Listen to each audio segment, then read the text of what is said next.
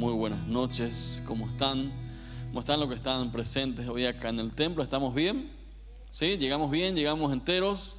Eh, gracias equipo por ayudarnos a poder cantar juntos, poder alabar juntos.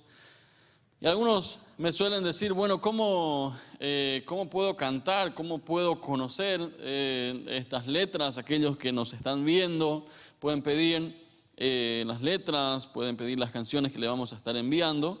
Así que no se haga del problema. Podemos enviarte esas canciones. En cuarentena, y ahora, ¿quién podrá ayudarme? En cuarentena, hace rato que la gente está hartísimo de esta palabra. Hace rato que ya no quiere escuchar nada de la palabra cuarentena. Cuando escucha esto ya entra en un corto de que, wow, ya hace tanto porque al comienzo eh, no se sabía cuánto tiempo iba a durar. Si unos días, unas semanas, entonces, eh, al comienzo mucha gente lo tomó en broma, otros lo convirtieron en memes, y más memes, y más memes, como hoy en día casi todo se toma desde este Memelandia. Pero después, cuando pasaron las semanas y ya llegaron los meses, eh, medio que ya la gente empezó a tomarlo en serio. Así que de alguna forma empezaron a dudar, empezaron a hablar, algunos que otros, Después de unos meses, hoy en día estamos escuchando que la gente ya está, mucha gente ya está harto, ya no quieren saber nada. Entonces hoy eh, hago esta pregunta, estamos en cuarentena y ahora ¿quién podrá ayudarme? Muchos quieren rebelarse, muchos quieren atropellar lo que sea, pero entonces esta pregunta de la noche, ¿quién podrá ayudarnos? Y para esto les invito a que abran conmigo su Biblia en el libro de los Hechos, capítulo 1 el libro de los Hechos, capítulo 1, vamos a leer juntos, vamos a compartir juntos este texto, hermoso texto que nos dejó el Espíritu Santo a través del doctor Lucas. Dice eh, Hechos capítulo 1, versículo 3 para adelante.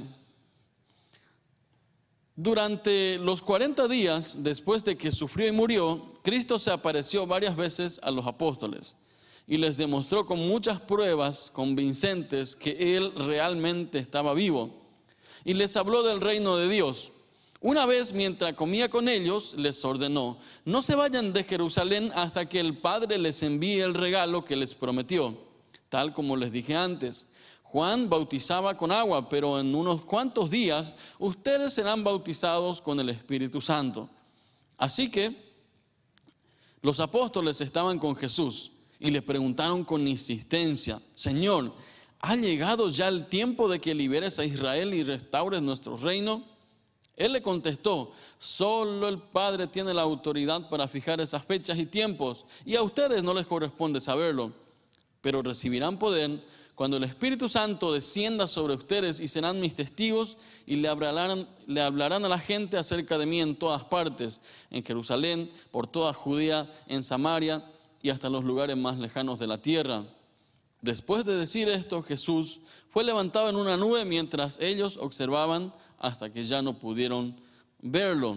Y mientras se esforzaban por verlo, ascender al cielo, dos hombres vestidos con túnicas blancas de repente se pusieron en medio de ellos.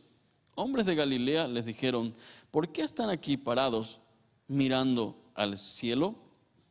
¿Por qué están aquí parados mirando al cielo? preguntan estos hombres vestidos de blanco en cuarentena.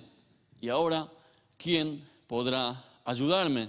Los discípulos habían pasado por muchas circunstancias, por muchos desafíos personales.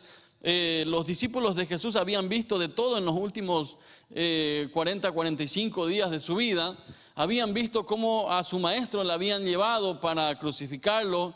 Así que en el proceso fue muy difícil para ellos eh, ver, observar, quedar impotentes ante lo que le hacían los, eh, los soldados. Algunos le negaron, otros huyeron, algunos querían huir y así la mayoría estaban lejos. Así que los últimos, las últimas semanas de los discípulos fueron increíblemente difíciles, duros. Pero entonces después, cuando Jesús resucita, vuelve con los discípulos eh, les encamina de vuelta hacia la dirección, hacia la visión que él tenía para ellos. Así que en los últimos días de Jesús, dice él, se pasaba enseñando de vuelta, haciendo recordar cómo iba a seguir el proceso del reino de Dios. Ahora bien, es fácil para nosotros hoy en día observar o ver y decir, bueno, los discípulos estaban juntos, Jesús estaba con ellos, eh, ellos estaban aprendiendo, ellos estaban escuchando con Jesús. Entonces, hoy queremos decir, bueno, ¿qué podemos aprender de este proceso? Jesús les da una orden, quédense en Jerusalén. Muchachos, en mi traducción hoy apareció de repente Jesús diciendo, no, no hacen. Dice, eh, muchachos, hagan cuarentena hasta que llegue el Espíritu Santo. Ok, cuarentena, ¿por qué cuarentena? Y uno dice, bueno, eso no dice ahí. Bueno, no lo dice en esa palabra, pero Jesús le dice, quédense, quédense, esperen, tranquilos, hasta que llegue la promesa con ustedes, no se muevan, esperen. Ahora, es fácil decir, esperen. Preguntarle un poco a un ansioso que no puede estar cinco segundos sin mover el dedo así. ¿ah? No puede estar tres segundos sin mover el ojo así. Algo tiene que hacer. Y no lo digo porque me contaron, porque soy uno de ellos. No puedo estar mucho tiempo ahí como que meditando en la, no sé, en la nada. Algo tengo que mover. Y si no puedo mover nada, simplemente tengo que gritar. Algo, algo tengo que hacer. Por eso eh, hay que buscar canales en donde uno puede descargar y uno puede hacer algo durante el día. No sé, andar en bici, tocar la guitarra, cantar, silbar. Si no te sale cantar, silba. Nadie te va a decir si vas, silbas muy feo, porque hasta ahora no escuché a nadie que se le rete por silbar, por ejemplo. Eh, entonces algo uno tiene que buscar, porque esperar es, no es fácil. Uno dice, bueno, yo estoy esperando a la persona correcta. Bueno, seguí esperando. Porque mientras que vos no te prepares, no te va a llegar esa persona. Pero si vos estás preparado, entonces Señor, o me caso aquí o me caso en la boda del Cordero, pero me voy a casar. En algún lado me voy a casar porque no te vas a salvar, Señor. Aquí voy a estar pendiente, dispuesto, listo para cuando tú quieras uno se prepara. Los discípulos recibieron una orden, esperen. Ahora bien, tres principios que hoy me gustaría ver acerca de, de este texto, especialmente para nosotros en este proceso de cuarentena. ¿Qué más podemos aprender? En primer lugar, primer principio, mantente enfocado en lo que Dios te llamó a hacer. Aún en medio de la cuarentena mantente enfocado en lo que Dios te llamó a hacer. ¿Por qué? Porque algunos se desesperan en el camino. Jesús le dijo a los discípulos y se enseñaba, daba instrucciones adicionales. Y en medio de esto dice, muchachos, esperen, no se vayan de Jerusalén hasta que el Padre les envíe el regalo que les prometió. Entonces ustedes saldrán. Había una misión, había un, un encargo, pero primero había un pedido, esperen. Ahora, Pedro varias veces había metido la pata por desesperado, por no querer esperar, por no, por no estar en ese momento con suficiente temple para poder soportar la presión y reaccionaba muchas veces. Dice, esperen aquí, yo les encargo algo, yo les mando a hacer hoy, pero primero van a tener que esperar. Que Dios te mande a esperar un tiempo a estar preparándote en el silencio, en tu casa, con tu familia, no significa que la misión que Él te ha entregado haya cambiado. Dios no se ha olvidado de ti. Dios nunca se va a cuarentena.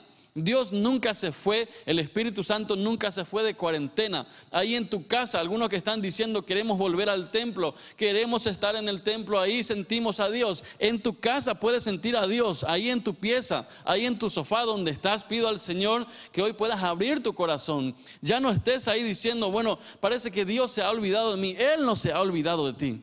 Él te entregó una misión sobre esta tierra y hasta que lo cumplas no te vas. No te va a llevar nada hasta que lo cumplas. Él te encargó una misión. Mantente enfocado en esta misión. Después de un tiempo de comunión, enseñanza, milagros, había llegado el momento de partir. Así que Jesús les avisa los pormenores de cómo seguirán los discípulos, diciéndoles, esperen en Jerusalén una vez que sean investidos, ahí van a poder salir. Pero dentro de este proceso, una y otra vez, vemos que los discípulos estaban preocupados por otra cosa. ¿Cuál fue la primera pregunta de los discípulos? No fue, eh, a ver, ¿cuándo va a llegar? Sino, Señor, ¿cuándo va a ser el fin? Ellos estaban enfocados en el fin del mundo, no en la llegada del Espíritu Santo. Señor, avísame un poco el tiempo, a ver si puedo hacer algo antes. A ver si puedo borrar algunas cosas todavía del teléfono antes que llegue ese fin, ¿verdad? Señor, avísame, ¿podés avisarnos acerca del tiempo? Ellos en un momento dado ya estaban desenfocados de lo que Dios les había entregado como misión.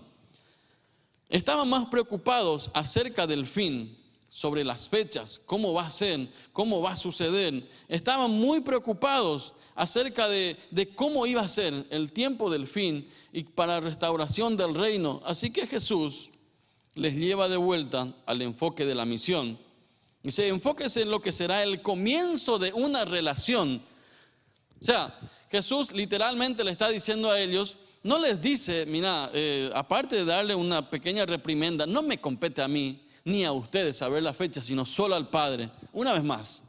Pero entonces va un paso más. Dice, pero ustedes recibirán un regalo. Ustedes recibirán poder. Serán investidos. Va a venir alguien. Dice, no se queda con esto de, ¿acaso no entienden? Sino enseguida les lleva de vuelta a la misión que les había entregado. No se quedarán solos. Viene alguien después para acompañarles a ustedes. Es como que ya no se preocupen por las cosas finales, sino más bien ocúpense de que el Padre decidió darle a alguien a ustedes para tener relación con Él. Ocúpense de que estén preparados para que cuando el Espíritu Santo te llame puedas responderle.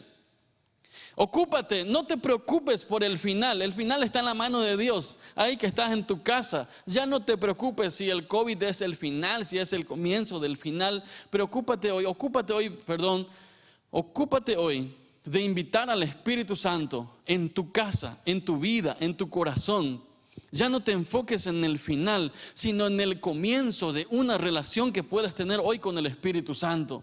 Es Él el que puede transformar tu entorno, no el gobierno. Van a ser instrumentos de cambios, pero el primer cambio puede ocurrir en tu corazón esta noche a través de que enfoques de vuelta tu misión en el llamado que Jesús hoy te da. No se preocupen por el fin, ese no es asunto nuestro. No es para que nosotros nos preocupemos sino ocúpense de estar preparados para que cuando Él llegue encuentre un lugar preparado en tu corazón.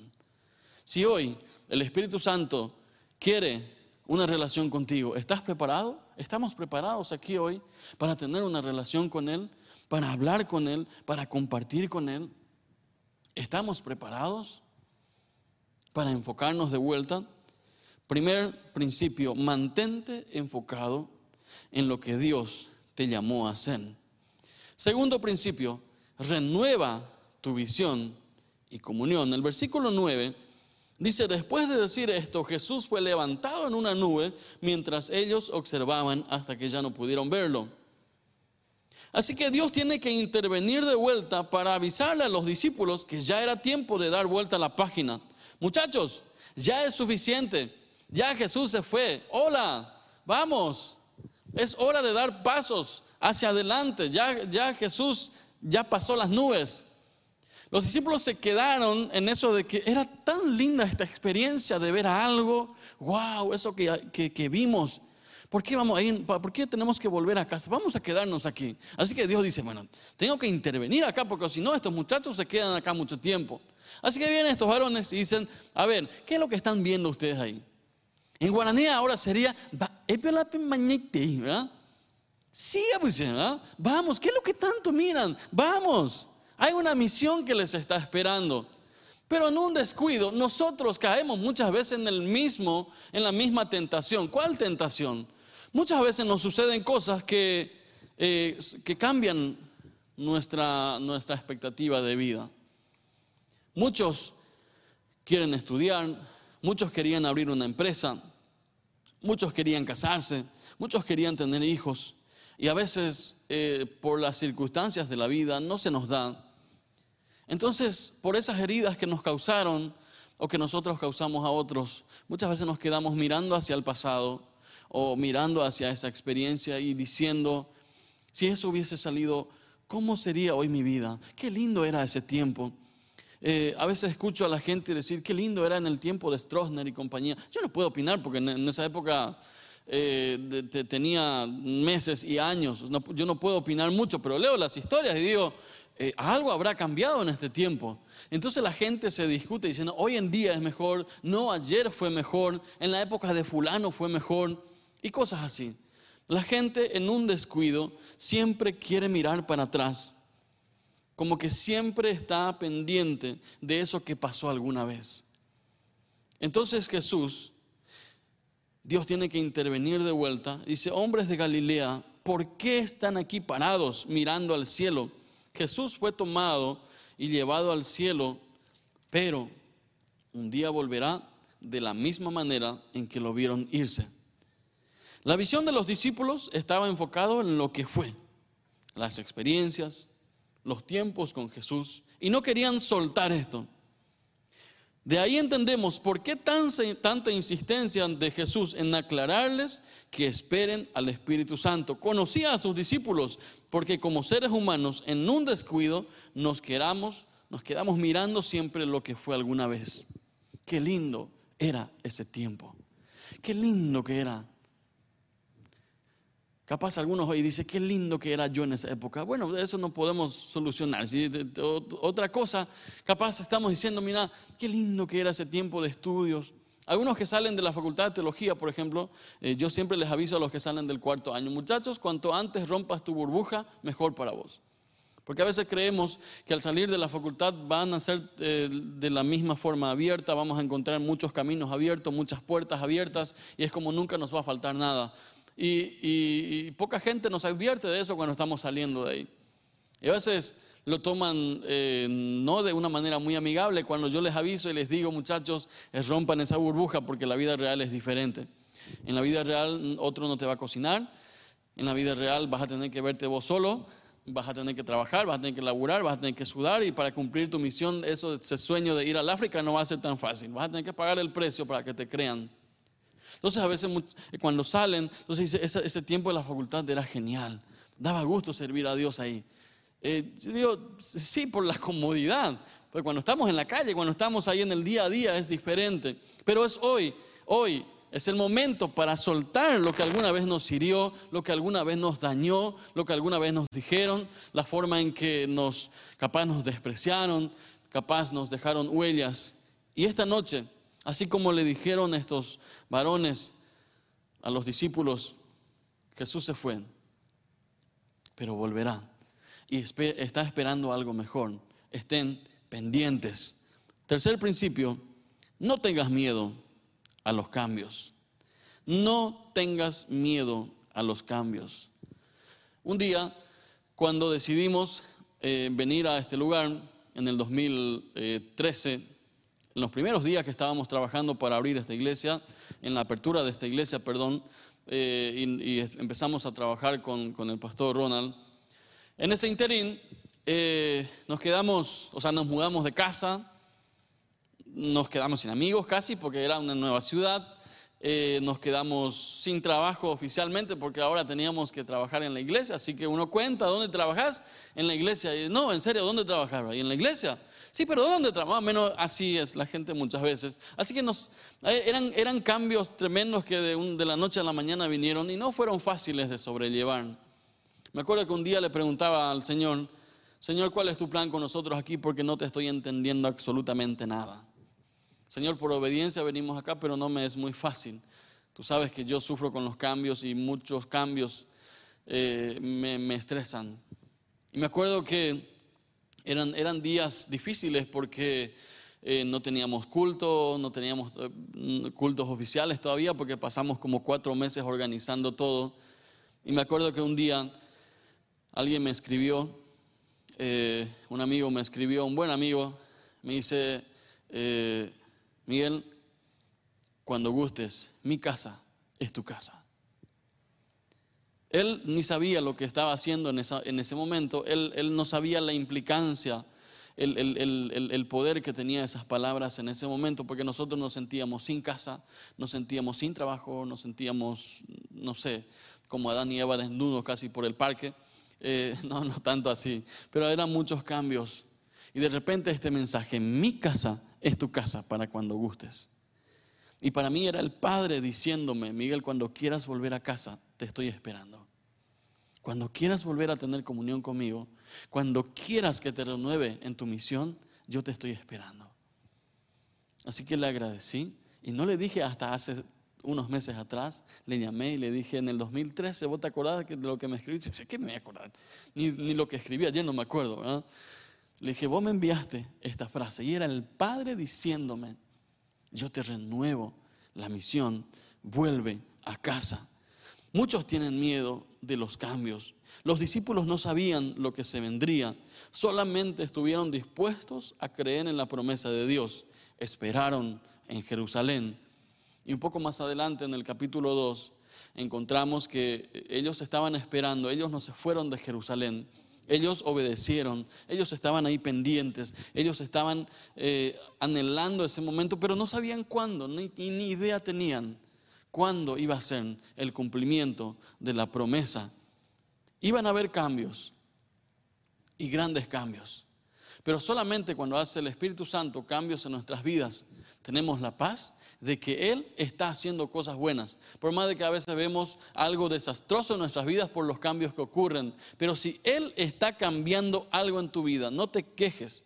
Es Él el que está haciendo algo bueno de tu situación. Capaz eh, te, tocó un cambio de trabajo, capaz te echaron del trabajo, capaz, te cambiaron de, lugar de, residencia, capaz te cambiaron, no sé, de, lugar. Y muchas veces te habrás preguntado, ¿por qué me pasan estas cosas? Esta noche puedes preguntarle al Señor, ¿cuál es tu misión conmigo? Porque no te estoy entendiendo. ¿Cuál es tu proceso conmigo? Porque si Él está cambiando algo en tu entorno, es para bien, no es para mal. Si Él está en control de esos cambios en tu vida, Él va a hacer algo bueno. Aunque ahora no lo entiendas, el día de mañana vas a ver que eh, terminan en algo bueno. Un tiempo estuvieron de cuarentena los discípulos estuvieron esperando, estuvieron pendientes, estuvieron en silencio, estuvieron ahí aprendiendo. Así que en ese proceso yo lo llamo el proceso de cuarentena de los discípulos, pero vino alguien a rescatarles, vino alguien a sacarles de su cuarentena. Dice en el, capítulo 2, pero un día mientras estaban reunidos en un mismo lugar, de repente se oyó un ruido desde el cielo parecido al estruendo de un viento fuerte e impetuoso que llenó la casa donde estaban sentados. Luego algo parecido a unas llamas o lenguas de fuego aparecieron y se posaron sobre cada uno de ellos.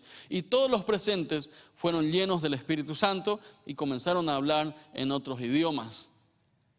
Algo vino a cambiar en su entorno. Alguien vino a transformar lo que era la comodidad de estar siempre bien, no estar eh, desacomodado. Alguien vino a transformar su cuarentena.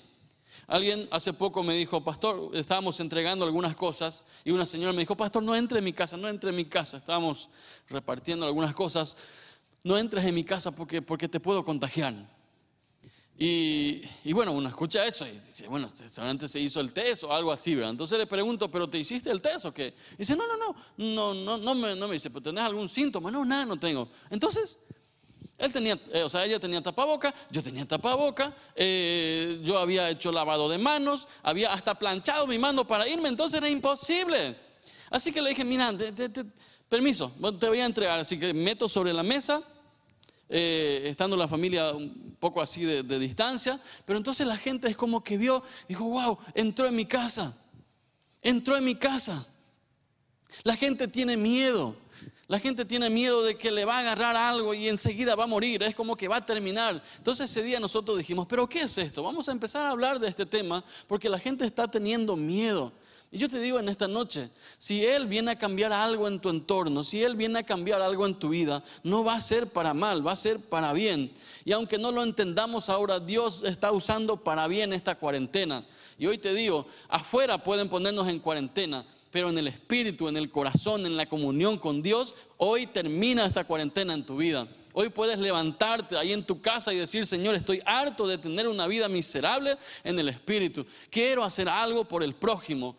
Le dije a una persona, si yo en algún momento dado me voy, eh, estoy preparado, no, estoy, no temo de la muerte. Si me voy, voy a ir oliendo a, oveja, me voy a ir oliendo a trabajo, a campo. No voy a ir, no me voy a morir oliendo a escritorio, voy a morir oliendo a trabajo. Pero no tengo miedo de la muerte.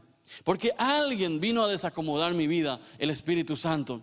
Y si tengo comunión con Él, y si tienes comunión con Él, no tienes que tener miedo.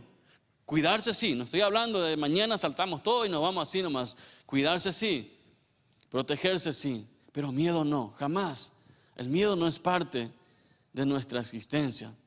Y hoy esta promesa dejo para tu vida si el Señor está haciendo cambio en tu vida, no tengas miedo. Él está haciendo algo bueno aunque no lo entiendas en este momento.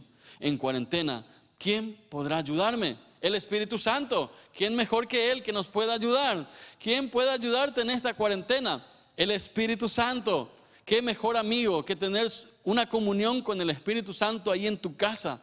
No puedes venir todavía en el templo, pero tu casa puede ser mejor que el templo.